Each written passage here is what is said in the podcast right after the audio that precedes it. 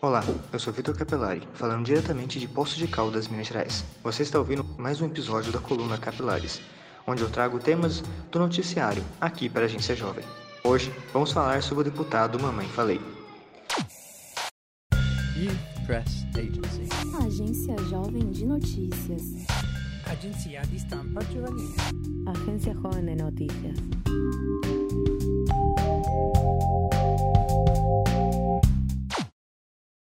Acredito ser de conhecimento geral as falas do deputado estadual paulista Arthur Duval, pré-candidato ao governo de São Paulo, acerca das mulheres refugiadas ucranianas, em sua dita missão humanitária para acompanhar a guerra com a Rússia. Mano, só vou falar uma coisa pra vocês. Acabei de cruzar a fronteira a pé aqui da da da Ucrânia com a Eslováquia. Maluco, é, eu juro por eu nunca na minha vida, ó, eu tenho 35 anos, cara. Eu nunca na minha vida, nunca, nunca vi nada parecido assim em termos de mina bonita. Assim, a fila das refugiadas, irmão. Assim, imagina uma fila, sei lá, de, sei lá, mano, nem sei, tô sem palavras, cara. Tipo uma fila, sei lá, de, de, de 200 metros mais. Só, assim, só deusa. Só deusa, assim. Só deusa. É, é, é só, é, é, sem noção, cara. É inacreditável. É um bagulho, assim, fora de série, assim. É, se você pegar a fila da melhor balada do Brasil, a melhor, na melhor época do ano, não chega aos pés da fila dos refugiados aqui. Depois de a merda ir para o ventilador e ele ser pressionado a cancelar sua ainda embrionária candidatura ao governo do estado, não restou outra alternativa senão pedir desculpa e dizer estar emocionado. Fala pessoal, eu acabei de chegar em casa aqui e eu tô desse jeito, né?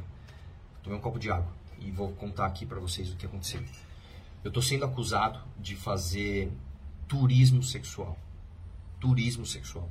É, é claro que isso arrasa qualquer pessoa, mas é, nesse caso em específico eu acho que é ainda pior, porque eu, eu acabei de voltar para o Brasil, eu tive a experiência mais transformadora que eu já vivi. Eu, eu, eu vi exemplos ali de, de civilidade, de, de eu, eu vivi coisas incríveis que me transformaram e isso está sendo colocado como se eu tivesse ido arriscar minha vida para fazer turismo sexual. E por que, que isso está acontecendo? Por causa de áudios que vazaram. Né? Todo mundo tem os áudios, todo mundo pode ouvir os áudios. Os áudios são meus. Os áudios são meus. E ali, você quer falar que os áudios são escrotos? São. São machistas? São. são. Eu acho que eu, eu poderia resumir. Aquilo é um moleque. Eu tô sendo moleque. Essa não é a postura que você espera de mim. Essa não é a postura que as pessoas esperam de mim aquilo é meu lado moleque e eu quero explicar exatamente o que aconteceu porque eu quero que você separe as ações das palavras. O pior de tudo isso é que sair do holofote por um tempo pode ser só o que ele precisa para preservar sua imagem. Por exemplo, da nossa história recente, Fernando Afonso Collor de Mello, 32º presidente do Brasil, de 1990 a 1992, renunciou para evitar o impeachment. Anos depois, em 2007, acabou se tornando senador por Alagoas e foi, acredite se quiserem, presidente da Comissão de Relações Exteriores do Senado de 2017 até 2019.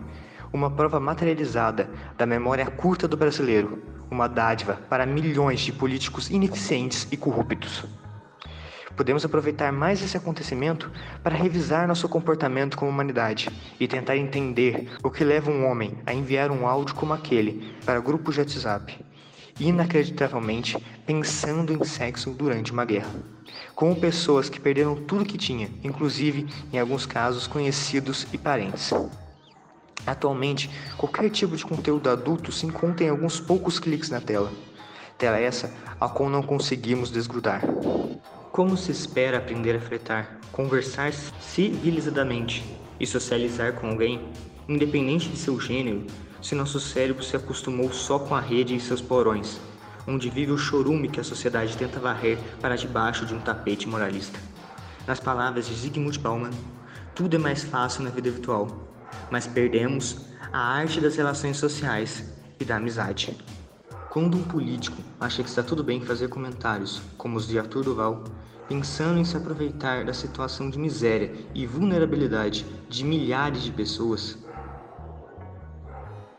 Esse é apenas um reflexo, um sintoma da doença de nossa sociedade, repleta de crianças mimadas que esperam tudo na mão e não sabem se relacionar com respeito ou escutar um não. Uma sociedade que considera fraqueza um homem chorar ou falar de seus sentimentos e obriga todos a manter uma postura de macho alfa. Não sei se você sabe, mas, mas essa expressão surgiu do erro de um pesquisador que, observando lobos em cativeiro, intuiu que eles tinham o mesmo comportamento na natureza. Entretanto, não é assim. O verdadeiro lobo alfa é aquele que cuida da matilha e dos filhotes, e não aquele que manda áudio nojento enquanto anuncia estar em missão humanitária. Encerro por aqui. Volto nos próximos dias com mais um episódio das Capilares, aqui na AJN. Se você gostou desse episódio, compartilhe com sua rede social e nos ajude a chegar cada vez em mais lugares. Você acabou de escutar a Agência Jovem de Notícias. Quer mais? Acesse o nosso site agenciajovem.org e nos siga nas redes sociais.